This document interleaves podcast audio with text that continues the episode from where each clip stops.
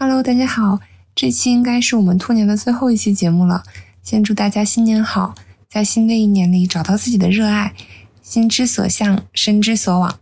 因为这期节目的主题极大的调动了我们两个的兴趣，所以在节目的最后呢，聊得比较嗨。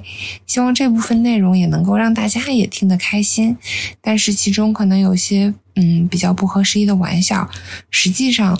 我们非常支持男女平权，也反对一切不符合道德和伦理的亲密关系，所以大家不要对我们的内容较真啦。好了，那接下来就开始正片吧。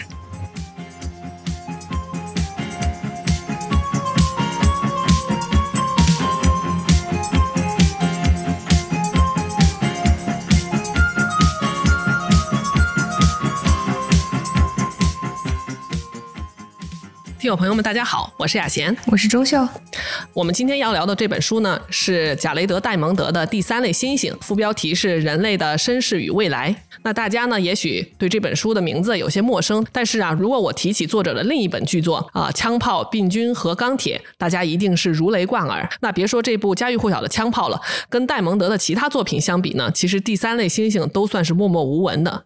但是我们为什么要聊它呢？聊这本书其实是我提议的哈。嗯，因为呃，最近看了几本跟演化相关的书，比如我们之前聊过的啊，讲演化医学的，我们为什么会生病？对，一方面让我感觉演化是真的呃复杂又神奇，另一方面呢，其实是感觉到演化与我们是一个非常有切身相关的问题。那就好像每个小孩都会问我从哪里来，我为什么会是现在这个样子？那这本书呢，其实就是试图想要回答这个问题。是的，是的，呃，那雅贤你也来为大家介绍一下呆萌的这个人吧。嗯。行，呃，接着就跟大家介绍一下这本书的作者啊，贾雷德·戴蒙德。呃，作者贾雷德·戴蒙德呢，是美国加州大学洛杉矶分校的生理学教授，也是两院院士，是世界上为数不多的几个探究人类社会与文明发展的思想家之一。如果看他的成长经历呢，他就是从小赢在起跑线上的孩子。他的母亲呢是一名钢琴家、语言学家和一名教师，所以他从很小的时候就开始学习识字、弹钢琴，并且学习了很多其他的语言，包括什么。法语、德语、拉丁语，我感觉我们现在的鸡娃也自愧不如。然后呢，呃，这个呃，戴蒙德的父亲呢是一名医学家，他曾经帮助建立了美国的血库系统。那受到父亲的影响呢，贾雷德从小就对科学非常感兴趣，而且还非常喜欢观鸟。贾雷德在十七岁时，怀着成为一名医生或者医学科研人员的梦想呢，考入了哈佛大学。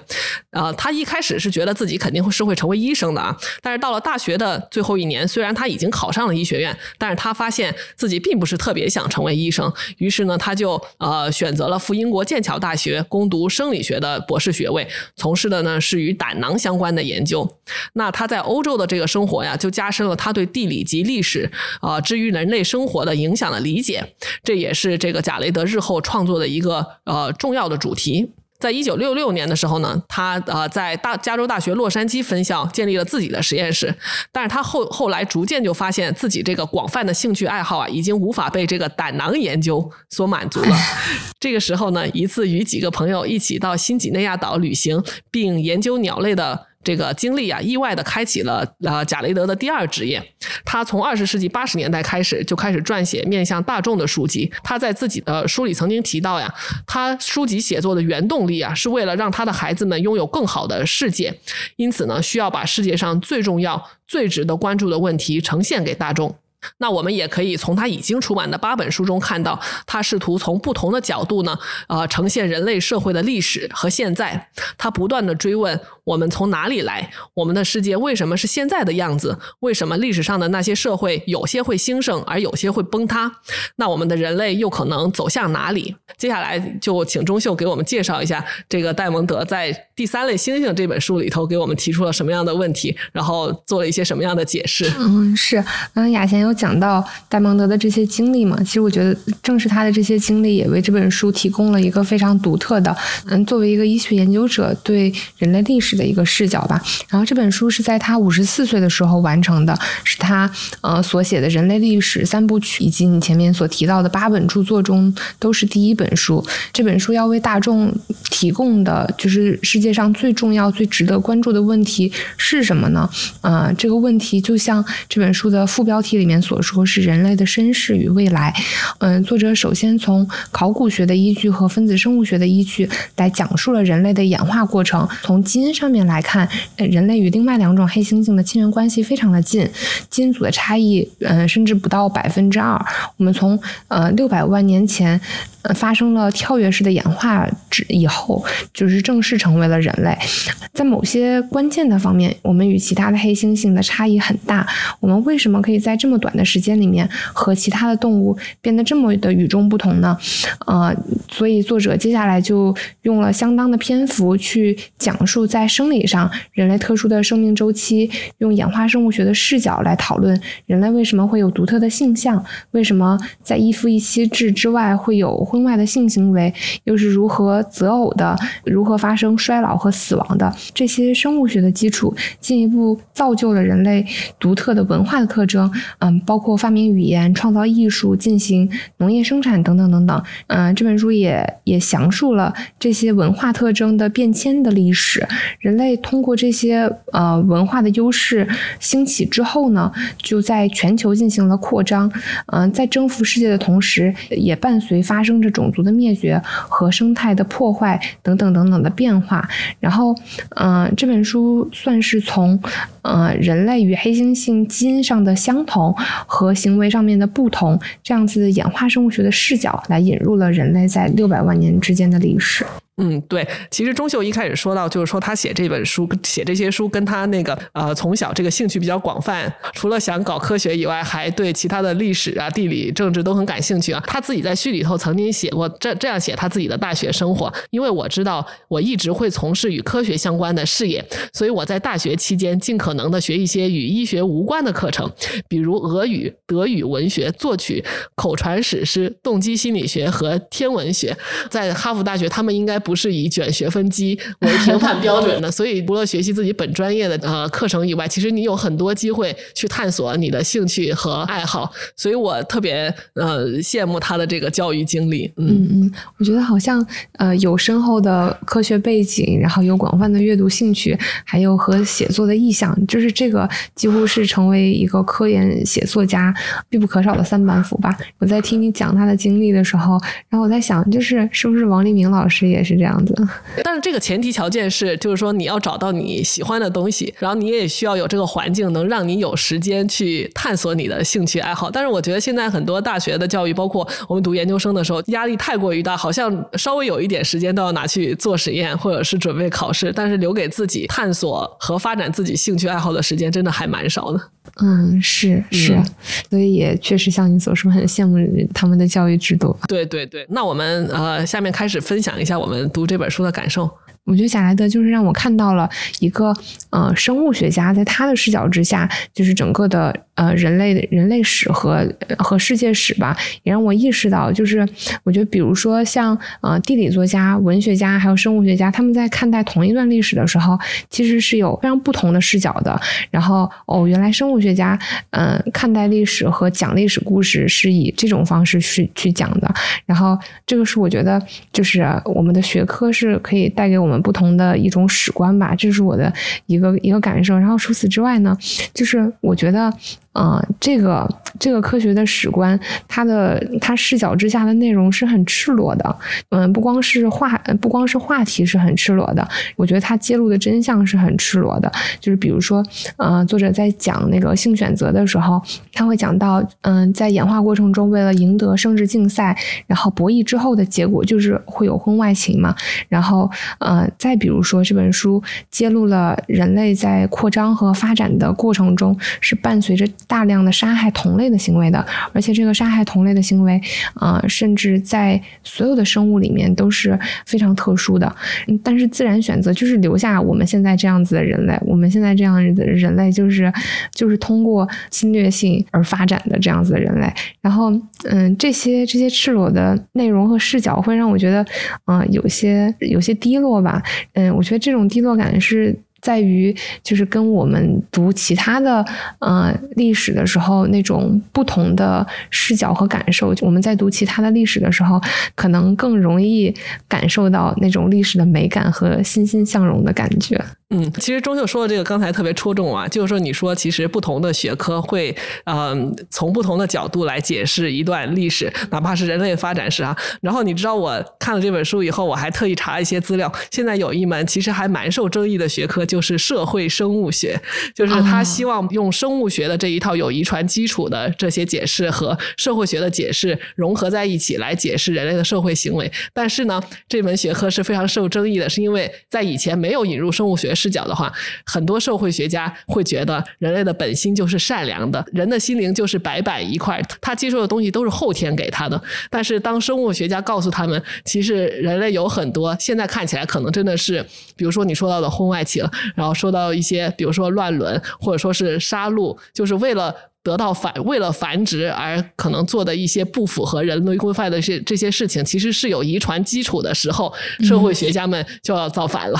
然后就是说，你怎么能把我们人类说的如此如此的黑暗？我觉得不只是社会学家造反了，很多呃宗就是宗教的从业者也也也也不开心了。对对对。但是是这样的哈，就是说呃有一部分的呃生物学解释其实已经被大众所接受了，比如说呃我们的身高，我们的智商。一定程度上其实是有遗传基础的，所以并不是我们每个人生下来就是白纸一张，对吧？所以我们的心灵、我们的精神其实多少是有遗传因素在里头的。然后第二呢，我觉得，呃，说到这种遗传因素，就是我们平常做的这些，比如说杀戮啊什么的。既然呃，这个戴蒙德把这些事情提出来，其实我们是可以改变它的，因为我们现在凭借我们的这个，这我们的道德标准的提升，还有我们的这个呃呃现在的文化，我们已经意识到这种事情。其实是不正当的，所以我们其实是有改变它的可能的。所以我觉得，呃，就是这个社会生物学这一门学科，还是一个很好的能将不同的学科融合在一起，然后让我们人类变得更好的这么一一门研究。所以我觉得是挺有意思的。嗯。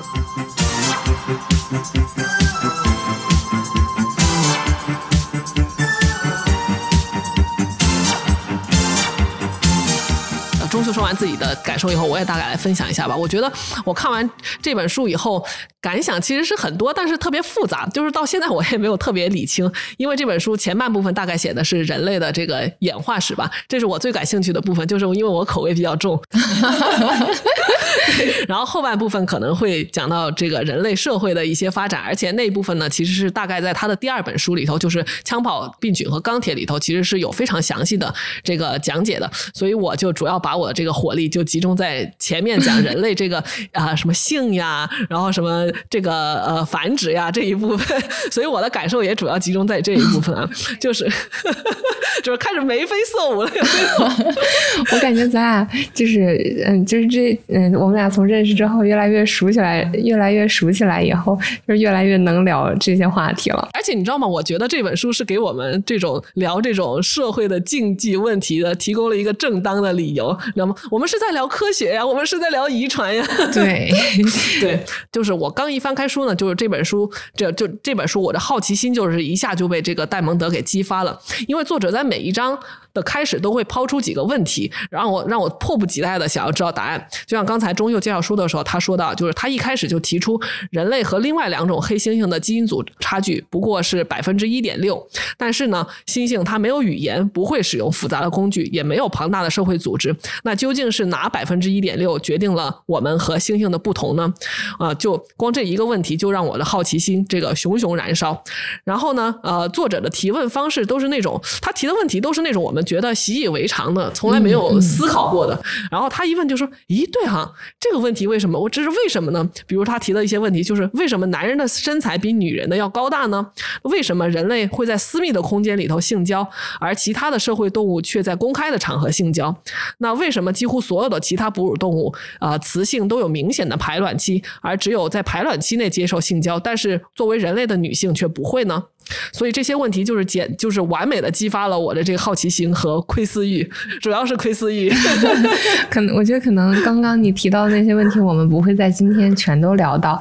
那啊，那也给就是对这本书感兴趣的听众一个读书的契机吧。对对对，这这些书里头真的对这些非常私密的、我们平常很少涉及的问题，提供了很多有意思的这个描述和推断。嗯，但是这是我第一遍看书的感觉，就是一第一遍我就是很猎奇，然后就像周秀周秀说的，我们可能一开始会给大家呈现一些奇观，卖弄奇观，对对对，卖弄卖弄奇观，就好像就是那种一个片子，你越说它是禁片，你就越想去看，对吧？就是那种感觉，这是我的这个一开始的感觉哈。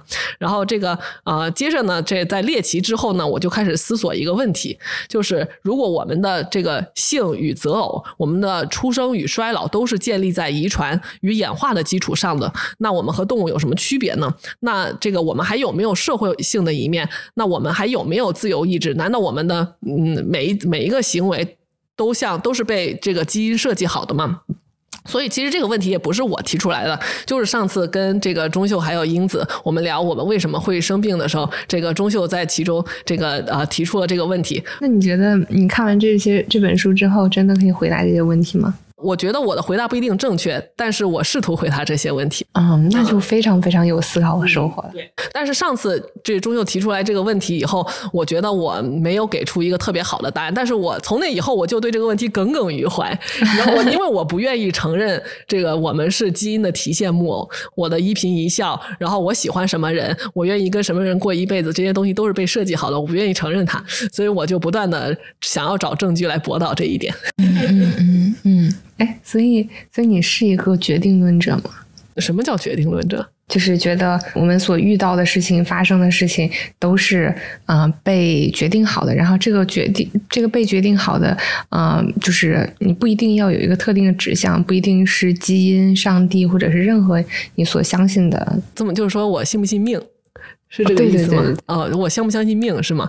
嗯，简单的说法，我应该是不信。但是呢，我听很多人说，只有在你经历了很多的事情，发现很多事情都不为你的主观愿望为转移以后，你才会发现一切都是命。就像我妈老说，就是她年纪大了以后，她就会老提说：“哎，一切都是命呀。”就是我，我觉得可能是我还没有到达那个阅历，所以我。我觉得我不是决定论者，是不是过得没有那么好就觉得是被决被决定好的？过得过得特别好就觉得是通过自己奋斗来的？嗯，是有这样的人的，就是越是谦逊的人，他们越会说自己都是运气，时代的时代的东风嘛，对吧？如果你踩中那个点的话，你可能就是很容易成功。嗯，对，所以那运气算不算命？也算吧。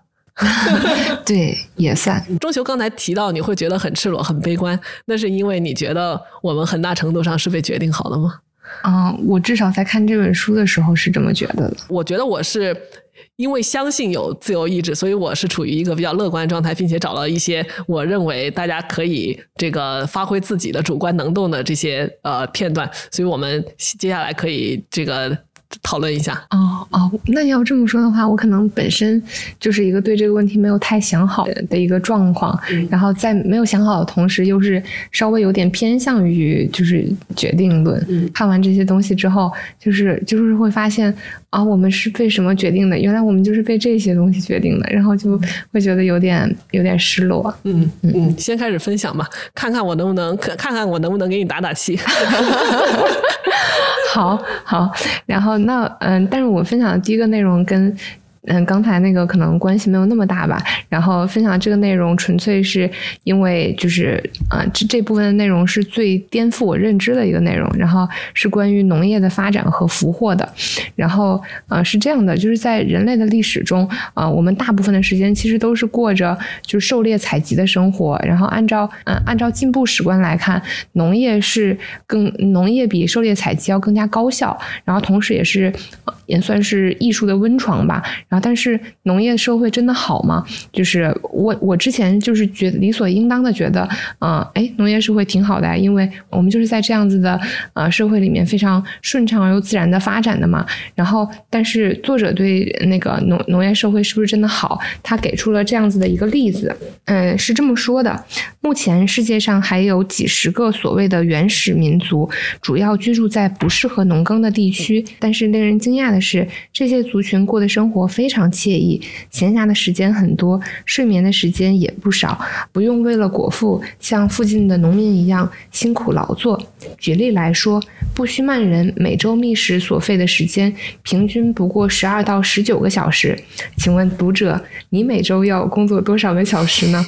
我读到这里之后啊，感觉我被冒犯到了。嗯啊，然后我继续分享哈。不但如此，农业对人类的健康有害。首先，狩猎采集的族群食物种类繁多，蛋白质、维生素以及矿物质含量适当，而农民的食物大部分是富含淀粉的农作物，得到的是廉价的热量，付出的代价是营养不良。其次，由于农民依赖一种或几种作物为生。呃，如果庄稼欠收，饿死的风险比猎人大很多。最后，大多数今天主要的人类传染病与寄生虫，若不是农业兴起，根本不会在人类社会中生根。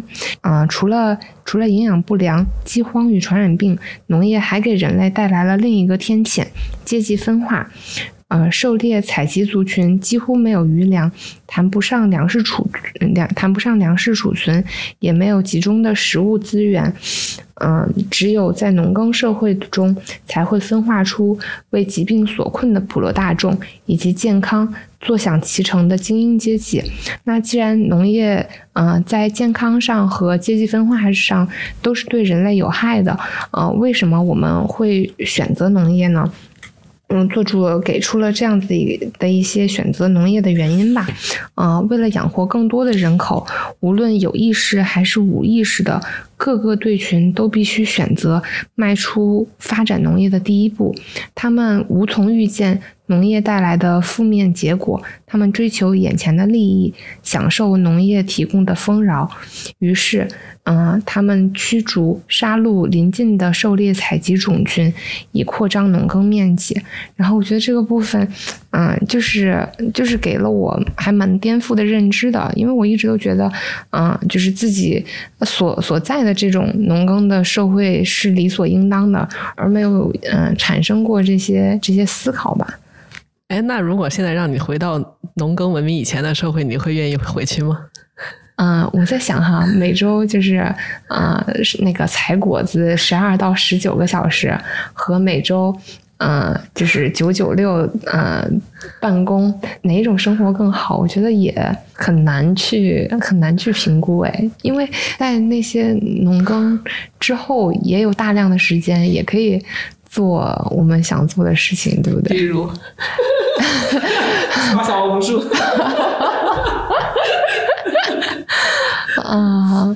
我觉得他这个肯定是有有有得有失的哈，呃，戴蒙德他其实应该算是比较早的一个人，后来那个人类简史就是赫拉利写的那本人类简史，他其实也把这个观点纳入到他的那个人类简史那本书里头。刚才我们说的是比较好的一点，比如说你工作时间比较短，动你可能不会有就是说什么腰椎间盘突出突出呀这些病，对吧？但是实际上你可能忽略了，就是说他们在采集社会的时候一些这个黑暗面吧，比如说采集社会他们可能经常需要从这个地方迁到那个地方啊，但是如果有有一些老弱病残什么的，他们其实部落里头可能会会把这些老人病残都清除出去，不是因为他们会拖部落的后腿。然后在那种社会下，你可能会有野兽来追，然后跑的过程中，如果你不是年轻力壮，你可能就要被野兽吃掉。也是因为这个农耕文明，然后工业社会让我们的寿命得到前所未有的增长嘛，就是每件事情都有两面性。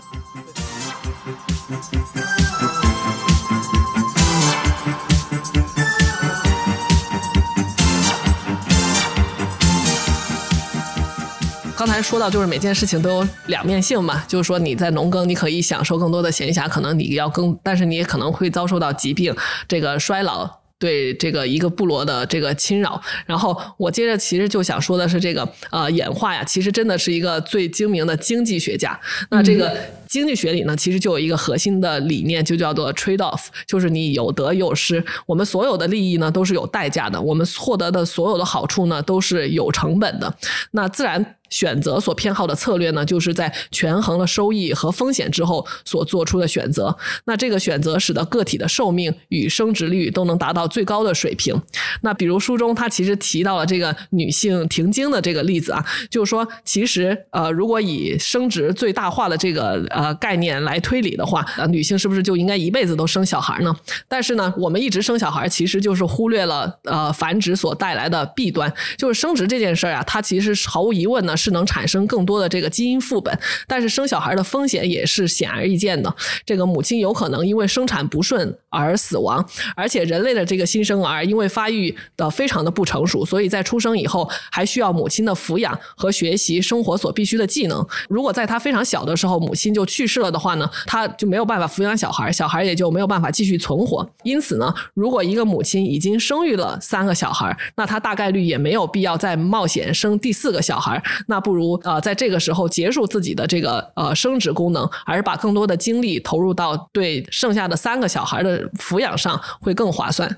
嗯，书里面有这么说到嘛，就是如果继续生孩子，每一次都等于赌博，而赌注是他先前生下的孩子。然后，其实我在看到这块的时候，我在想，就是自然选择，其实他也只不过是只在意后代的，他并不在意母亲。对，一旦母亲的这个基因已经 pass 到了后代身上，这个基因已经完成了他的任务了。对，那这么来说的话，自然选择还蛮残酷的，因为我觉得他是不把人当人的，而只是把人当成一个生产的工具。人就是一个基因的载体。嗯，哎，所以是不是也是像我们之前有提到的，就是不生育其实是对自然选择的最大抵抗？说抵抗这个词啊，就是说我忽我忽然想到了哈，就是如果你认为这件事情跟你的利益相相冲突了，其实是需要抵抗的。但是有时候自然选择并不一定都是会跟你的个人的利益相悖。比如说在农耕的时候，越强壮的人，那他就有越有可能这个呃留下来。但是强壮本身。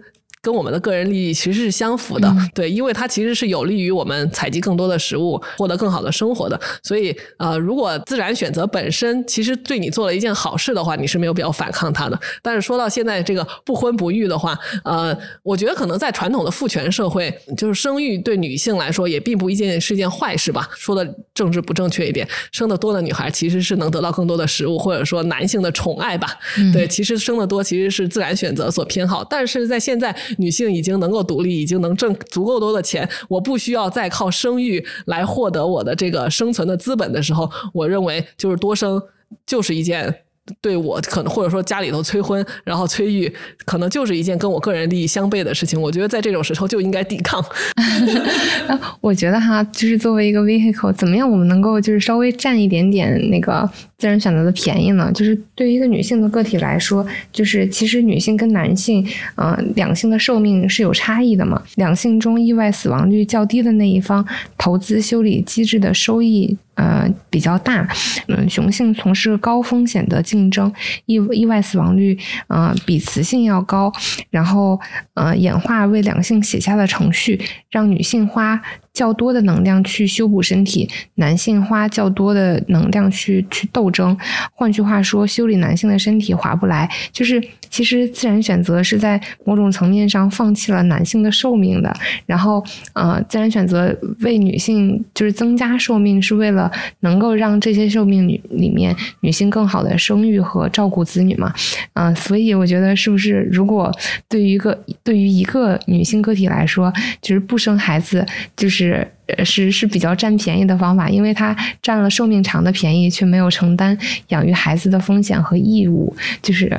对已婚已育人士来说，就是我觉得从生活质量来讲，哈，就是因为嗯需要抚育小孩，你肯定必你势必会牺牲更多、更更多的自由时间，对，所以你可能对生活的体验就没有那么丰富了。对，是，所以其实就是女女性跟女性聊天，很多时候。嗯，结束的一个最终的话题都是不生，就是凡事只有 trade off，还是我觉得还是演化真的是一个经济学家。就像你前段时间不是问我说，如果还选的话，我会不会选择不生？我觉得我应该还是会选择生。养孩子会是不同的体验，呃，虽然也有让人糟心的时候，但是也有很多快乐的时候。嗯，对，嗯，是我呢，我在可能二十岁的时候是特别特别坚定的觉得。不要生孩子。然后现在，嗯，就几年之后，我对这个问题有有点有点犹豫和怀疑，然后没有没有没有太想清楚。你为什么坚定的不生呢？那会儿？那时候其实就是觉得，就是有这些种种的弊端，然后不自由。我那个时候觉得，我在任何时候都不会有，就是能够承担起对另外一个生命负责的这种能力吧。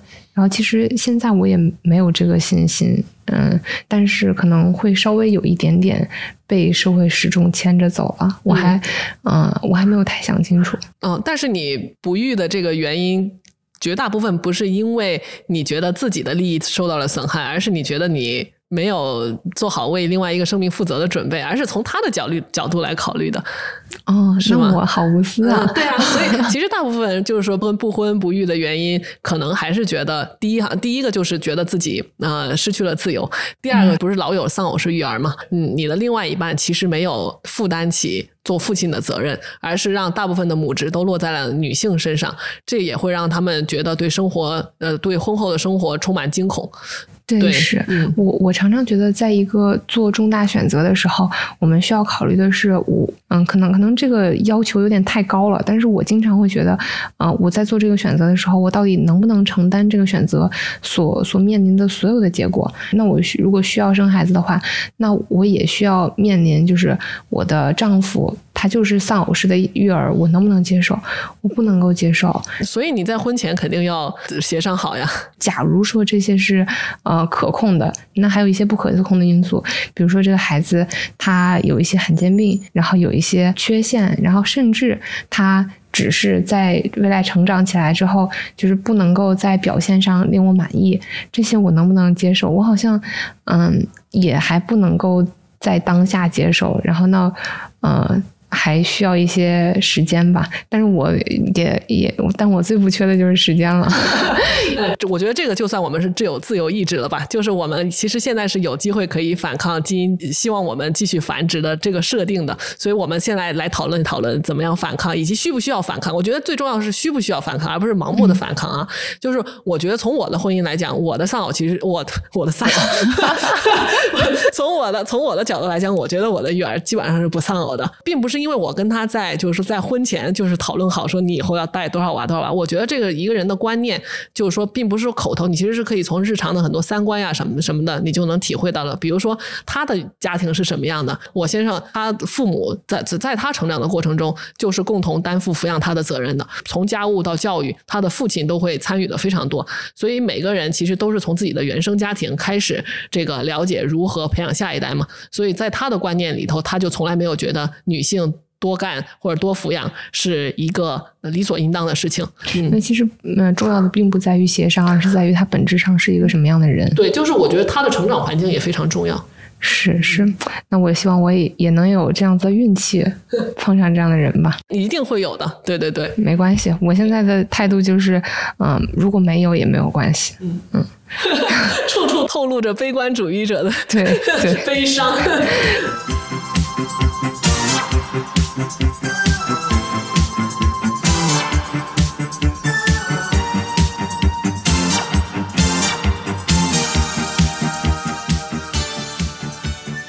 其实我们刚刚有说到那个是否生育嘛，这个问题离我还有点太远，因为因为我甚至还没有对象。既然看完这本书的话，我就在想，那个就是从这本书的一些内容里面，呃，如果就是完全释放天性，呃，这本书能够带给我带来哪些找对象的启示？很实用，对吧？然后，呃，这本书里面会有这样子的一些内容吧。然后，嗯，他会说，就是从统计从统计结果来看，在夫妻之间，宗教、种族、社会地位、经济条件等等是比较有比较强的相关系数。我们本身就喜欢找和我们自己相似的人作为伴侣。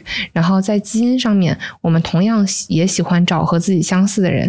比如说，科学家们发现，鹌鹑喜欢和亲缘关系上跟自己更近的表妹。交配，然后理想的伴侣其实是在幼年的时候没有一起生活，但是在基因上最像的对象。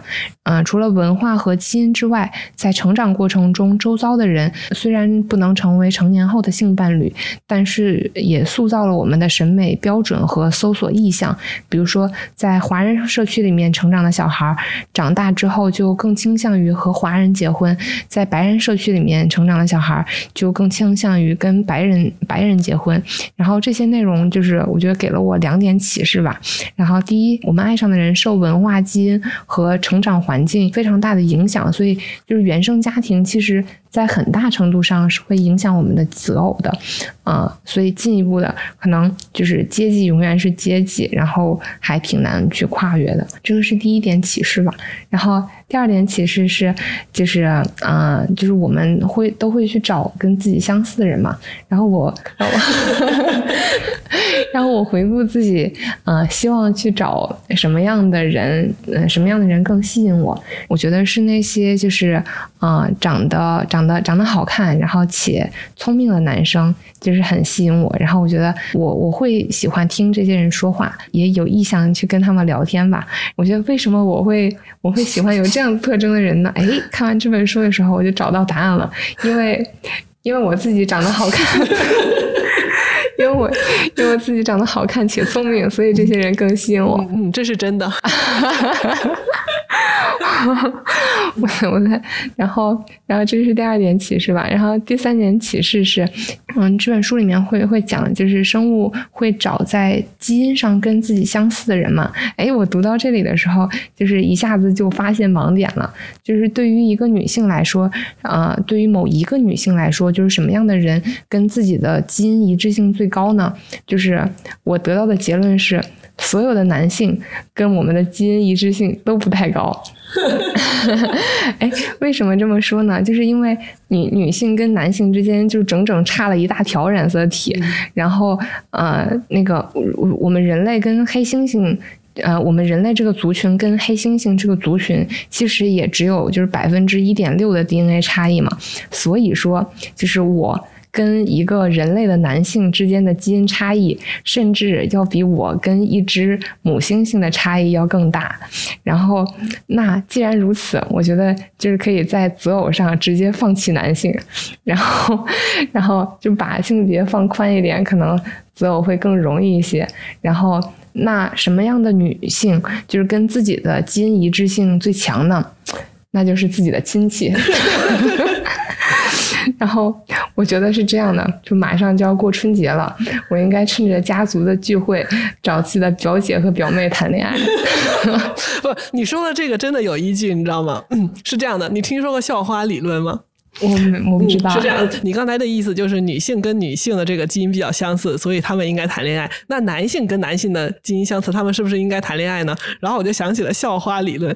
校花理论是什么呢？就是说男性呢，他们为什么要追求学校里的校花呢？因为男性带着校花出去会特别有面儿。然后呢，所以他们在酒桌上呢，其实他们并不是真的喜欢那个校花，而是想要跟其他的男性炫耀说：“你看，我找了校花。”所以呢，其实是为了男性跟男性炫耀。所以其实是男性喜欢男性，嗯，是的，是的，我觉得这个在人类上就更是这样，就是咱们不是之前有这个能剪进去吗？可以吧？嗯，就是为什么人类的男性的阴茎的比例是呃的长度，就是是要明显的高于就是大猩猩、黑猩猩，呃这些跟我们基因上相似的物种的，为什么会有这样子的一个现象？是因为你来说。呃，就是为什么男性的阴茎会比这个呃两种猩猩的阴茎对人体的比例更大？是因为男性人类想要跟。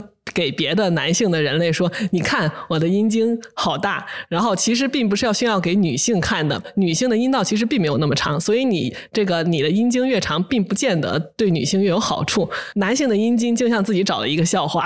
对对对，这个其实也是有非常严谨的统计学的依据的。比如说，呃，在美国的一本杂志里面有有裸露的男性，啊，这样子的一个杂志的内容是呃更是更受男性的读。者欢迎，而女性的读者对就是裸体的男性其实是没有那么感兴趣的。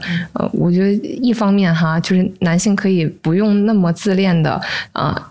就是去认为女性迷恋自己的身体，另外一方面，可能男性需要承认自己就是在其他的男性，呃，自己在其他男性心里面的位置是要比自己在女性心里面的位置，就是对于他们来说更重要。所以，难道我们今天的结论就是以后是男性跟男性结婚，女性跟女性结婚了吗？对，然后要找自己的亲戚，对，要找自己的男性就找自己的表弟和和表哥，女性就找自己。的表姐和表妹，那我是不是应该给我儿子再生个儿子？不不不，这个还真不行，因为呃，这本书里面也有说，就是他说在统计学上面，嗯，那个嗯，人们是不会对自己六岁以前跟自己一起生活的那些兄弟姐妹和父母，不会对这类人下手的，嗯，只会对就是基因上面相似，但是成长环境不重叠的那部分人下手。其实里头大概说的是说。这个人类的伦理，也就是大家会选择的时候，还会有一点这个伦理的因素在里头。其实可能还是因为太过于近亲结婚的话，会有一些这个遗传病的产生会更容易一些吧。所以为了避免遗传病，所以基因里头也写下了最好不要太近的亲戚 结婚的这样一个编码。所以就是堂兄弟姐妹、堂堂或者表兄弟姐妹是最合适的，是吗？对对。那能不能，呃，能不能繁育后代，那就是另一回事了。我只，我们只是在讨论什么样的人适合谈恋爱而已。嗯对，嗯嗯。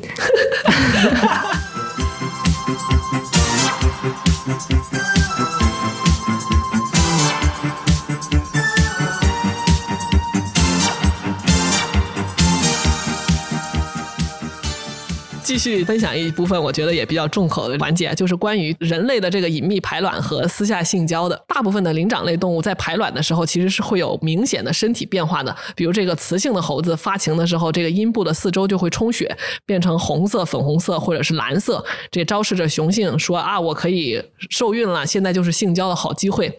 那同时，动物性交的时候，大部分也都是在野外或者大庭广众之下，他们完全不会觉得这样的做法有什么不妥。